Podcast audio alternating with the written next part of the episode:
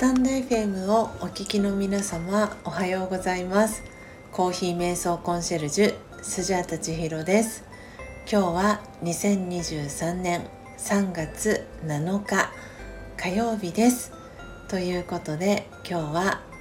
火曜日ですので朝空空しど音声配信をお届けしていきます。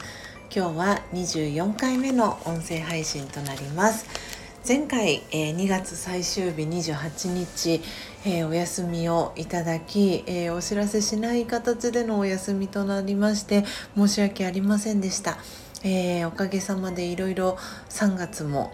えなんとか始めることができまして2月もなんとか無事終えることができました、え3月から、えまた改めてよろしくお願いいたします。ということで、えー、前回の、えー、朝空そらしどでは、えー、ラージヨガ瞑想の8つの効果ということでその最終回8番目潜在能力が開花するというお話をさせていただきました、え、皆様いかがでしたでしょうか？聞いてくださった方、え、ありがとうございます。そして、え、前回のこのラジオガ瞑想の8つの効果最終回で潜在能力が開花するというお話をさせていただいて一旦このラジオガ瞑想の8つの効果の、えー、ページはおしまいということで今日から新しいページに、えー、新しいテーマに入っていこうかなと思ったんですけれどもということで今週からお届けしていくのは、えー、心を強くするための7つの鍵。噛んでしまいました、えー、心を強くするための7つの鍵というところで、えー、これラージヨガの、えー、ところでは本部インドの本部ではセブンデイズコースとかと言われているものがこれに当たるかなとスジャータは思っていて改めてこのページの内容だったりっていうのは木曜日の、えー、ラージヨガの、えー、座談会の中でいつもお世話になっています、えー、ラージヨガ瞑想40年以上学ばれている育子さんに、え聞いてみようかなと思っているんですが、え私がラージオガ瞑想を学んだ2012年ですね、えはこの日本では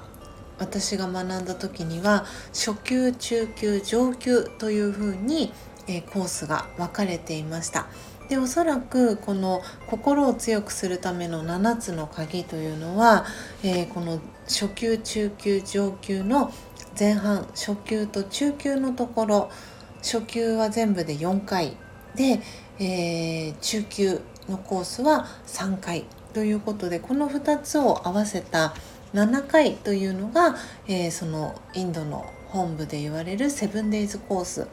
に当たるのかなというふうに、えー、私は解釈をしました。で、えー、大きなトピックというかテーマが心を強くするための7つの鍵ということで、えー、なので7回シリーズになっています。でその中での、えー、今日1回目というところでお話を、えしていこうかなと思っているんですけれどもということで今日の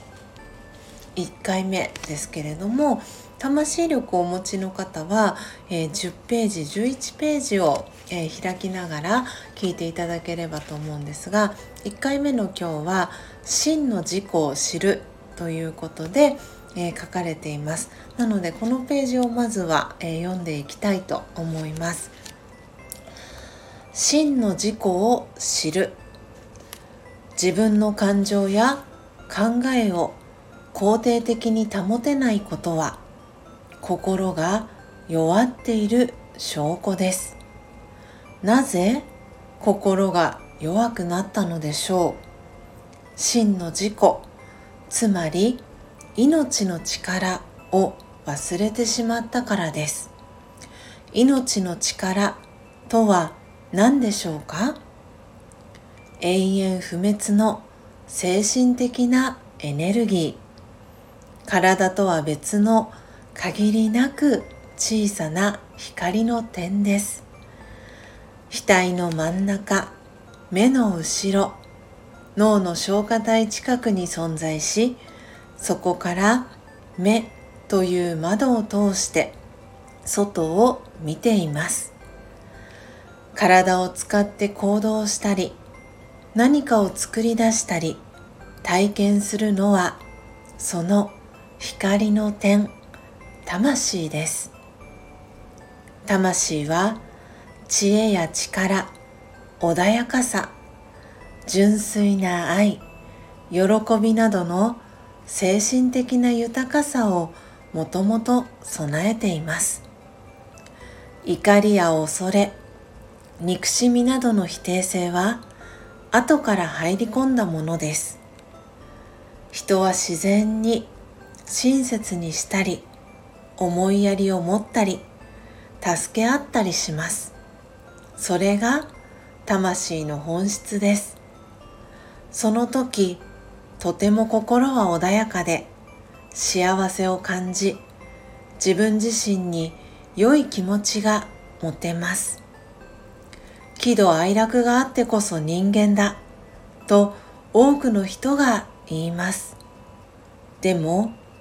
怒りや悲しみが自然で心地よいものでしょうか？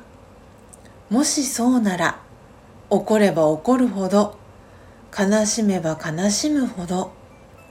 健やかで幸せになるはずですが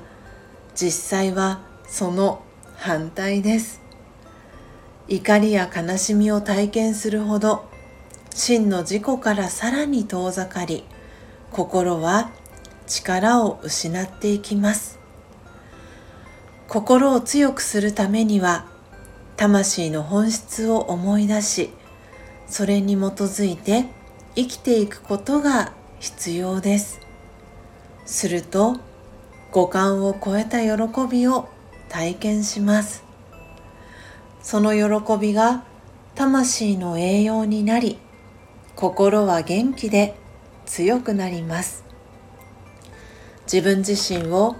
額の真ん中目の後ろにいる光の点だと意識してみましょう。